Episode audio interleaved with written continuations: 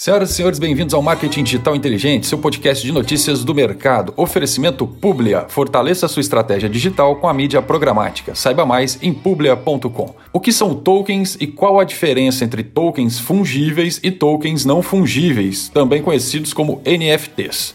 Tokens são chaves criptografadas que te dão acesso a conteúdos das mais diversas naturezas. Os tokens físicos, muito usados por bancos e sistemas de emissão de nota fiscal eletrônica, por exemplo, geram números aleatórios, funcionando como chaves de acesso e permitindo que você realize movimentações bancárias ou também a emissão de uma nota fiscal. Com o surgimento das blockchains e dos smart contracts, os tokens evoluíram para um novo patamar de possibilidades. Além de funcionar como chave de acesso, eles também podem representar um ativo financeiro que é o caso de uma criptomoeda, por exemplo. Uma utilidade, como um acesso a um benefício ou evento, e até mesmo uma música ou uma obra de arte. Atualmente, qualquer coisa que você imaginar pode ser representada através de um token, ou seja, pode ser tokenizada. Os tokens podem ser divididos em dois grupos principais: os tokens não fungíveis, NFTs, cujo valor é subjetivo, ou seja, não pode ser substituído por outro bem da mesma espécie. Assim como um quadro pintado pelo Picasso uma camiseta autografada pelo Pelé ou até mesmo aquele autógrafo do seu artista preferido.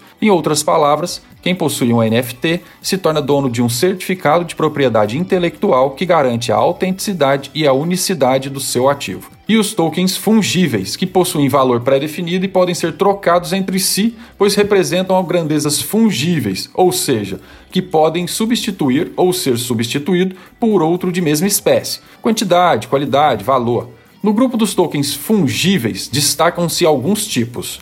Utility Tokens. Esse tipo de token tem como objetivo te dar acesso a produtos ou serviços oferecidos por uma determinada empresa, por exemplo. Temos também os Security Tokens, que podem representar acordos, negociações, obrigações, imóveis e até mesmo ações de uma empresa. E por fim, os Payment Tokens, que hoje são conhecidos basicamente como criptomoedas. Funcionam praticamente como dinheiro digital e têm como característica principal a transferência de capital ou movimentação de ativos financeiros. Um grande abraço e até a próxima.